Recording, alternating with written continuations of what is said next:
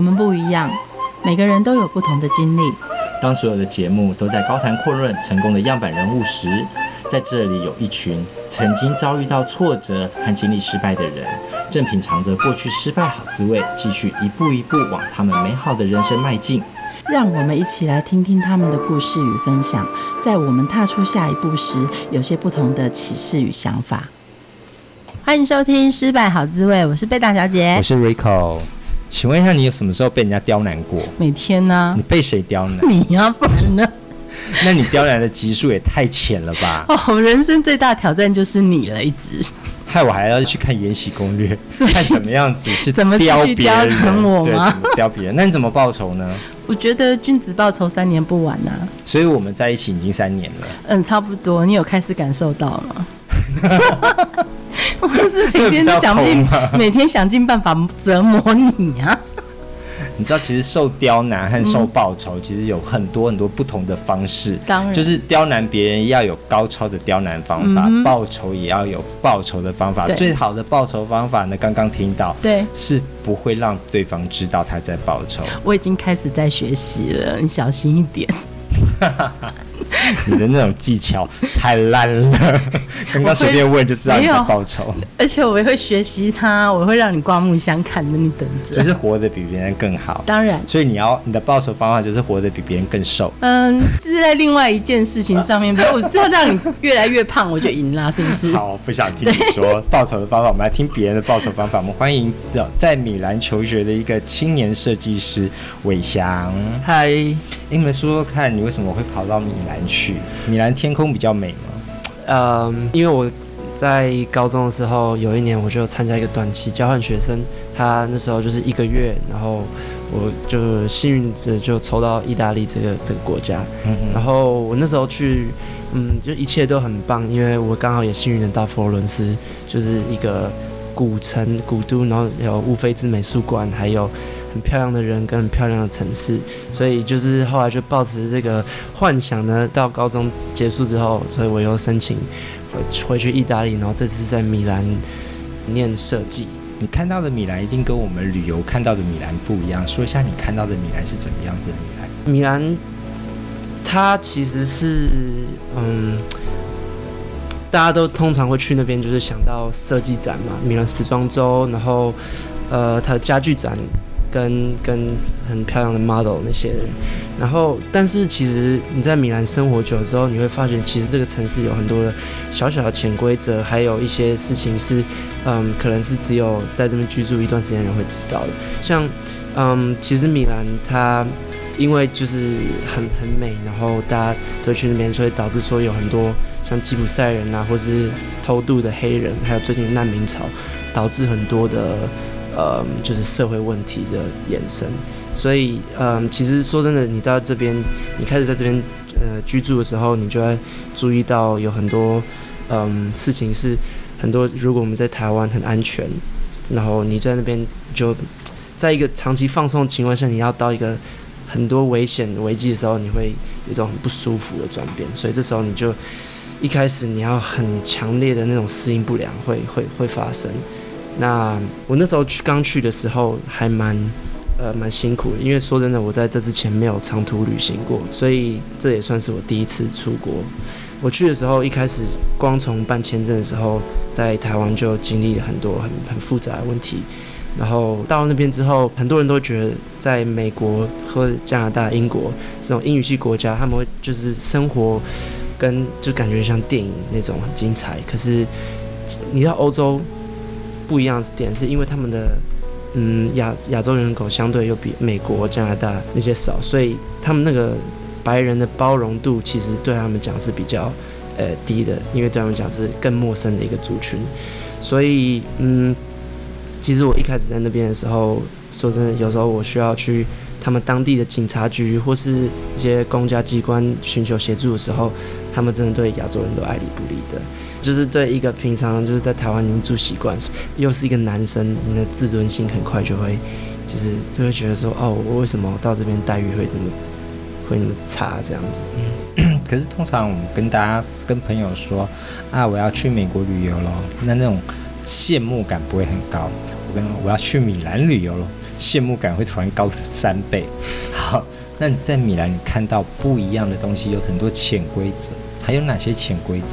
嗯，因为其实我我的身高不是很高，而且就是在在意大利，他们又是那种平均一百七、一百八，所以就是 在那边，我有一次被一个一个室友，她是一个女生，意大利女生，她说：“哎、欸，你有没有在运动啊？感觉你就这么瘦弱，你是不是都营养不良什么？”嗯、就听着蛮难过。我还曾经是校队，干嘛？我如果跑步，我一定跑赢你的。嗯、然后再来的，嗯，潜规则是。你晚上十点基本上不不太建议你出门，因为说真的，那时候就是很多流浪汉跟醉汉会出来的时候，所以你你很有可能就被抢劫，而且尤其是你又是亚洲外表，嗯，他们会觉得说，通常会来出国读书都是那种家里经济有一定的收入才可以让你出来，所以他们觉得你就会被锁定目标。如果是女生的话，又更危险了。嗯，对啊。听说家里收入，你这些所有的米兰的学费还有生活费都哪里来？呃。我爸妈他当然就是会资助我，可是他有跟我说，你这些钱都是跟我借的，所以等到毕业之后你要还我。哦，那比银行借还便宜啊？是啊，是没有利息这样子。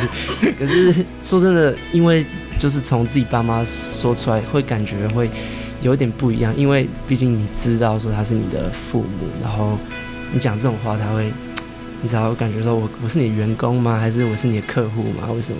就是会感觉不到，因为通常很少。会给自己孩子出国念书的爸妈不会讲这种话，这样子。嗯，你说到你爸最大的教育理念是什么？你喜欢这样的理念吗？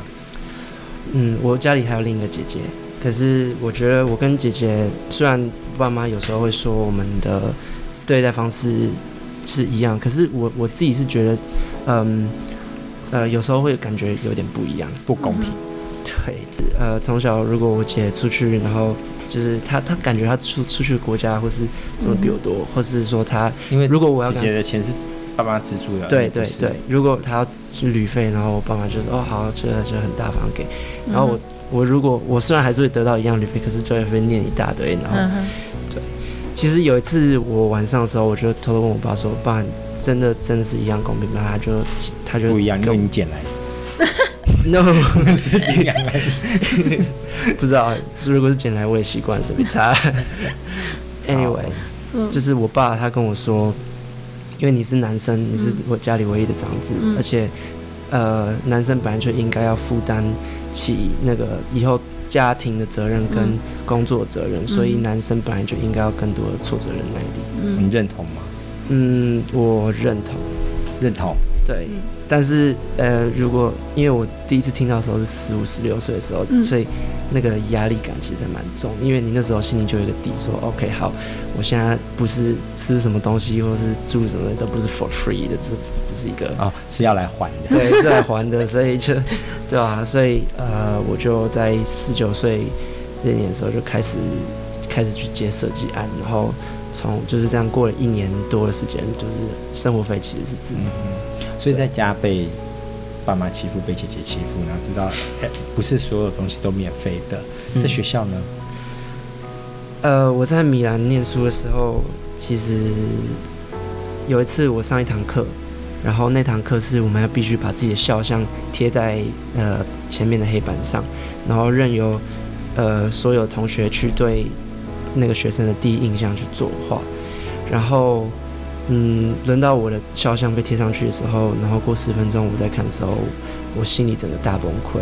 其实我差点在班上哭出来，因为呃，我的我的作品就是被同学画了斗笠，然后我眼睛是那种眯成一条线，然后八字胡，就是那种传统对亚洲人的刻板印象。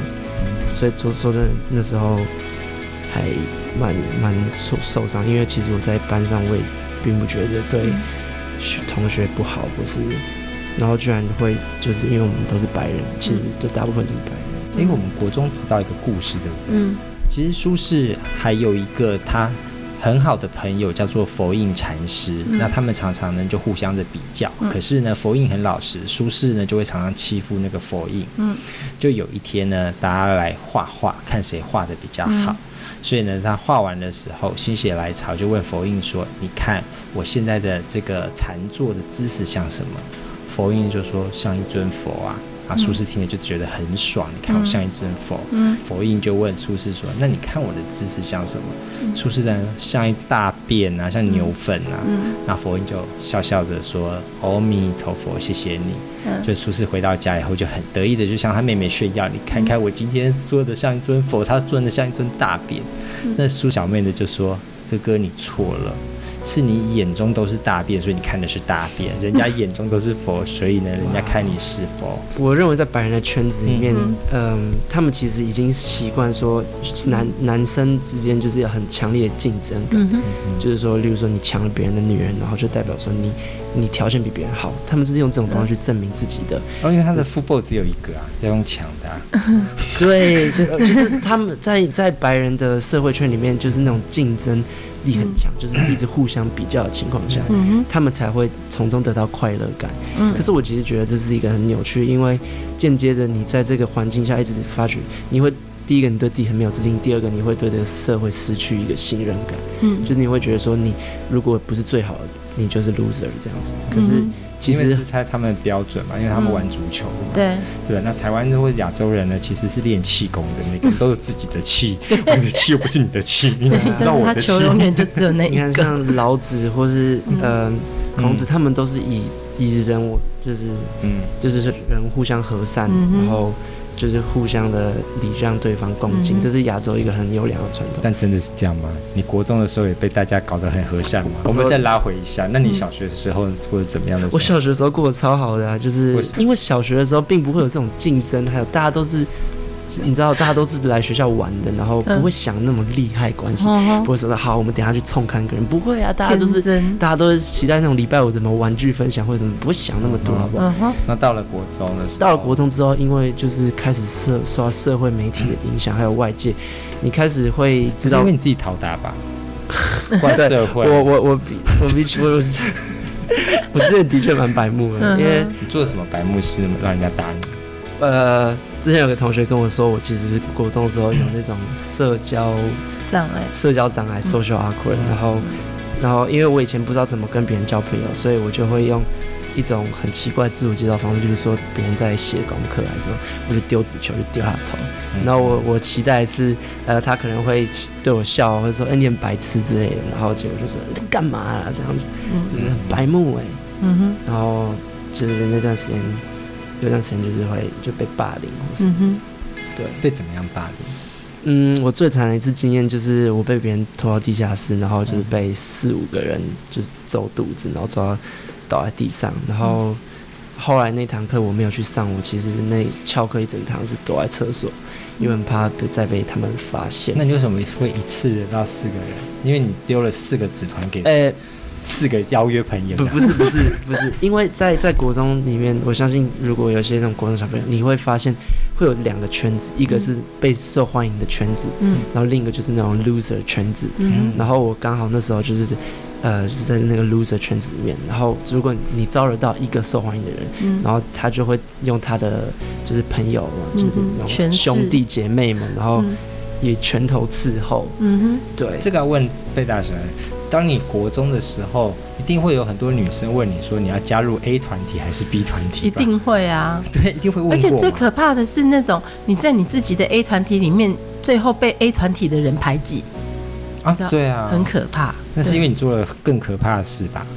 也应应该啦，也许 或者是你可能自己就像他一样嘛，白目，然后你可能自己都不知道为什么，然后他就看你不顺眼啊。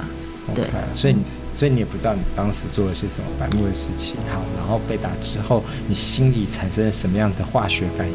嗯、呃，当然，我跟你说，我还我刚好是天蝎座，你也知道天蝎座是超级会记仇，这个我也必须承认。嗯，就是我只要记恨一个人，我就是会真的恨恨到爆这样子。嗯、真的，人家有人说不能惹到三种人，第一种就是像贝大小姐那样的牡羊。嗯第二个呢，就是像那种 Rico 那样的摩羯座，最后呢就是天蝎座。因为呢，当你惹到这三个人的时候呢，第一个反击的呢就是母羊座，先还你一巴掌，然后呢，等到你快忘记了，摩羯座没有忘记，再打你一巴掌。当你几乎忘记，简直忘记简就是忘记的时候，天蝎座就就是背后捅你一刀，对，就是默默的这样就来了，然后你就说哦，我都不知道自己怎么死，你自己都忘了，十年前你还记得吗？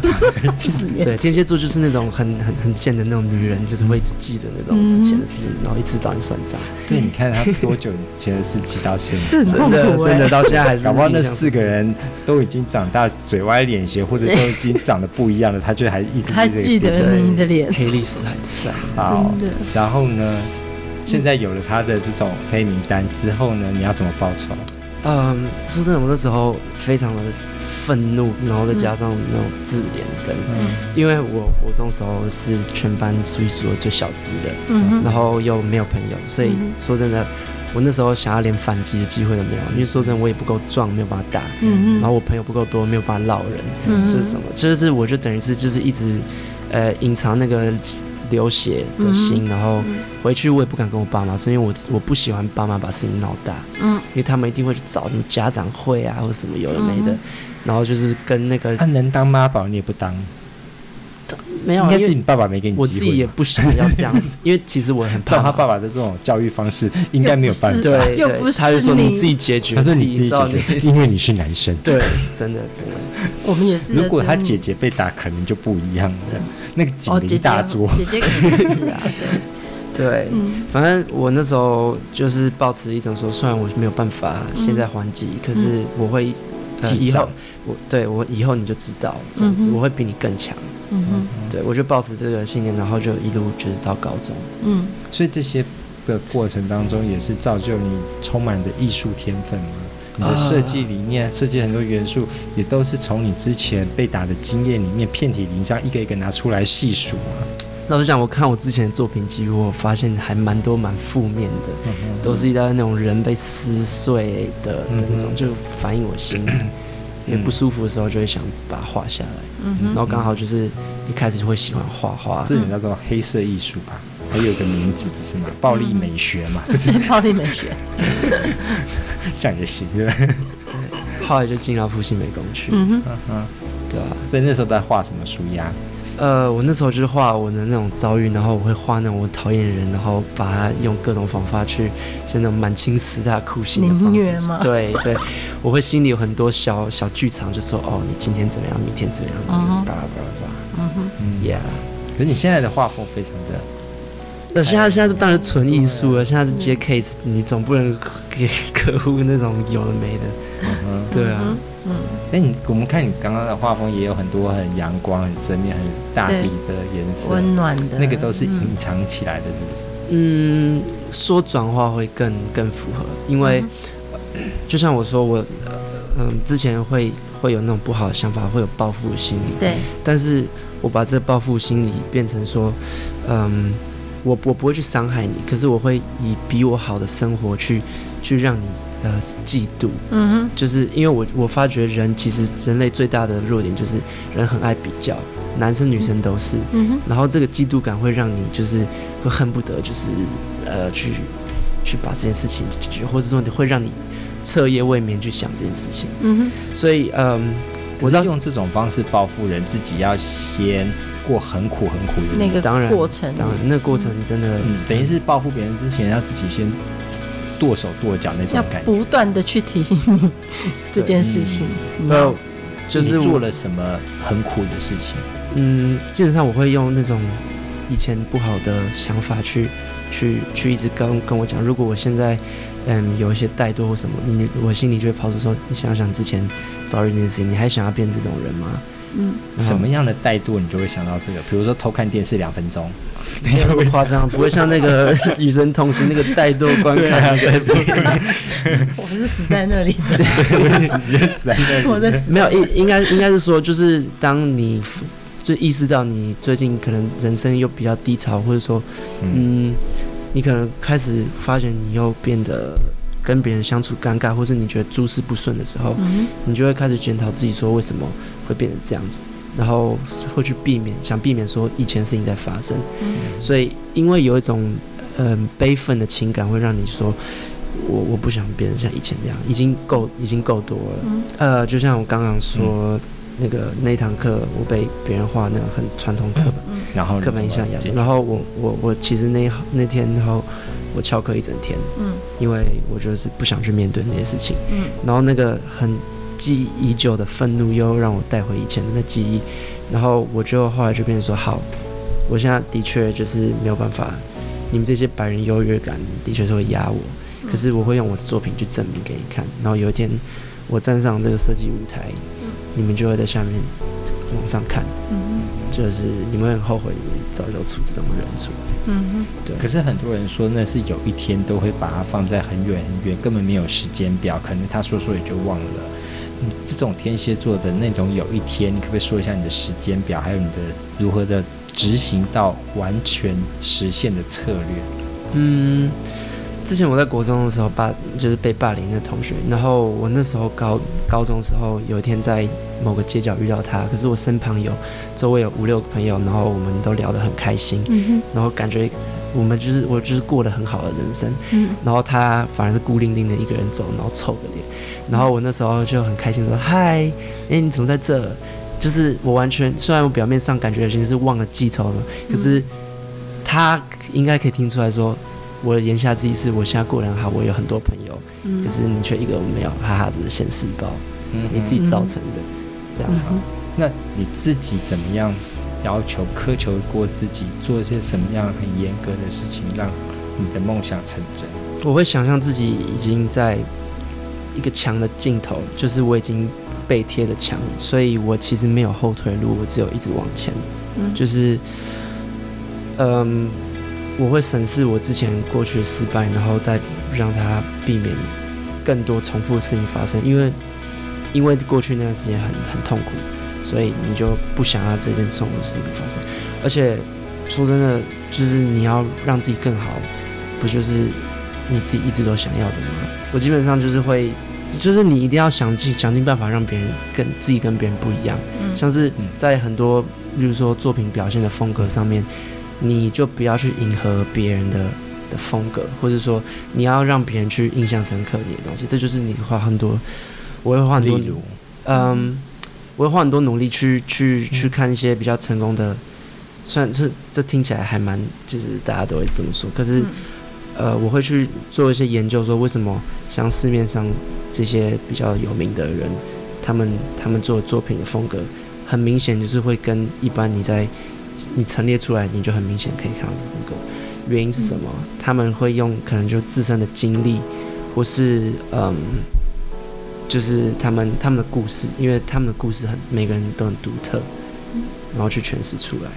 嗯，因为他他可能就讲的并不就是说为了迎合大众的口味，而是说你反而是把自己的心心境去表现出来，然后你甚至会呃被部分的人认同，就是强烈的认同。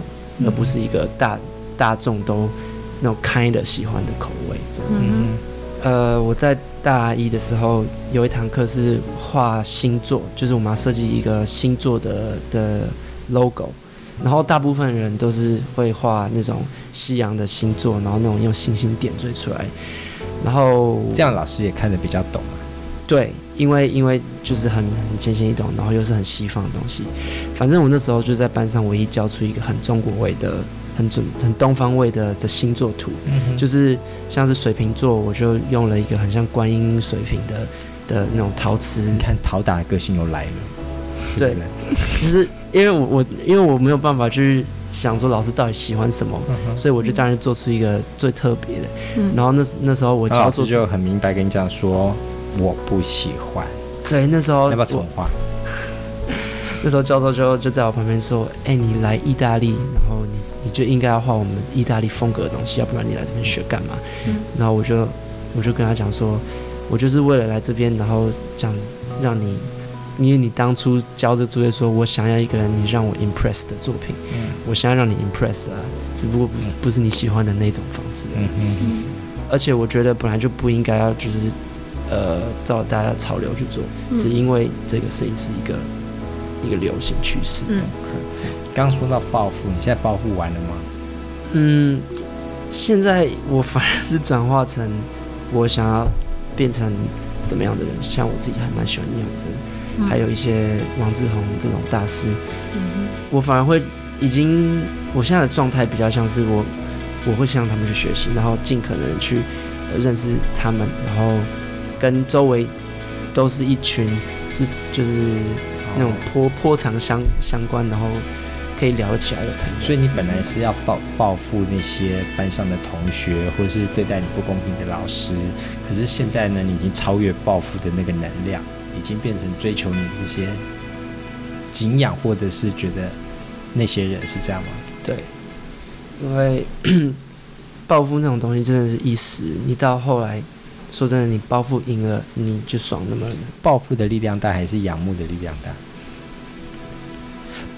我我我只能说暴暴富的爆发力很大，嗯，它就像是那种一百米赛跑那种，你你可以冲很快，很快就可以达成你要的期望。可是要达成你要成为你仰望的那种大师，是需要长久的磨练。它比较像是马拉松的那种概念，就是你要一直很努力很努力跑，就算很累，然后做做很多挫折，然后你还是要跑完那个那个好四十四十八公里还是。OK，那人家有短跑的爆发力，也有长跑的马拉松。那你是短跑完继续长跑，那你什么时候休息？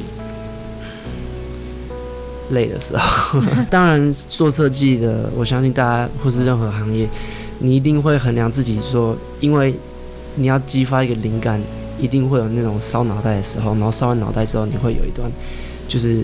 脑袋宕机的时候，那个宕机的时候，你已经身心俱疲，你就不能再创作。嗯，因为你在创作出来的东西就基本上就很烂。说真的，你只是一直看着电脑，然后盲目的在点有了没的。嗯，应该是说你一定要休息一段时间，然后再再重来这样子。这过程当中，你自己目前最常激励你自己的一句话是什么话？近期我还蛮尊敬这种黑人文化的，因为呃，我身旁有一些黑人朋友。然后再加上我最近蛮喜欢 rap，还有就是会去读一些那种美国运动员、黑人运动员，他们其实跟白人不一样，原因是因为他们从小是住在贫民窟长大，然后周周围就是那种毒贩、枪贩，然后那种记忆人跟跟枪支，他们在这种当他们还是四五岁的时候，就就融入在这种环境，所以他们要比那些人更坚强，就是他们其实说会会更实际一点，嗯他们。你看白人，他们就说：“哦，你只要肯努力，然后什么事情都对黑人来讲，这都是 bullshit，真的，因为他们，他们，他们会心里问的处境是，他们心里问说：真的吗？如果我只要心里想就做到这样子，就是这是你们白人，因为你们有先天的优势，嗯，呃，你们你们就基本上只要你们有很多后后门或者什么，嗯哼，很快就是可以让你达成成功。可是我。”我在这个处在这个环境周围都是这些这么负面的东西，你要比别人花付出一百倍的努力跟一百倍的坚强，同时你的家庭、你的社会周遭都有这些问题要处理，所以相对如果这些人成名之后，他们会反而会更有同理心去那种，呃，他们周周遭的朋友，他们会去会去改善他们以前的贫民窟这种社社会，给他们教育，让他们赚了钱，嗯什么的，嗯，而不是就是只是纳入自己的口袋去买名车，不是。嗯哼，那你如果现在面对你的面前有一个过去的你，或者是现在正在被打的弟弟妹妹们，或者是他现在有社交障碍的人，你会对他说什么话？我会鼓励他们受到挫折，而且是年轻的时候遇到挫折，会比年纪大的时候遇到挫折来得好。嗯，因为你年轻的时候。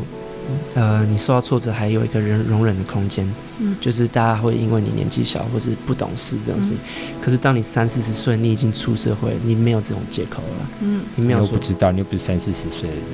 可是很明显的，如果我现在在在跟我如果主管或什么想说，嗯、哦，我不知道，就是 come on，你已经成年，你都已经有投票权，你已经你知道这么多，你受过大学教育，嗯、你你已经没有资格来说这些东西。现在你受挫折都是合理的，嗯、而且是被骂是应该的，因为你曾经就应该会经历到这种事情。OK，所以你会跟他说，现在的挫折宁可现在受，也不要。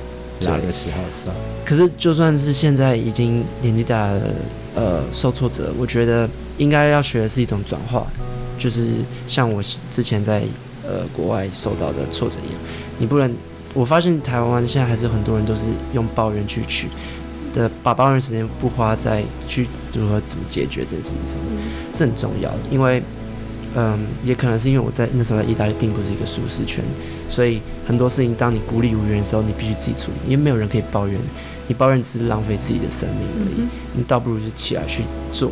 所以你会把抱怨来当做报复的爆发力，力量之后那个力量让持续的往上走。对，谢谢。在你的人生经验中，当你遇到了挫折或者是不公平的对待时，你会采取什么样的报复行动呢？你是不是难以想象，像伟翔这么年轻的孩子，可以如此的去转换跟内化他的报复心情呢？接下来我们来听汪峰的《存在》。下个礼拜我们要访问的是性别平权运动的先驱。齐家威先生以及马来西亚电影《彩虹》的导演 Steve，我们下周见，拜拜。谁知道我们该去向何处？谁明白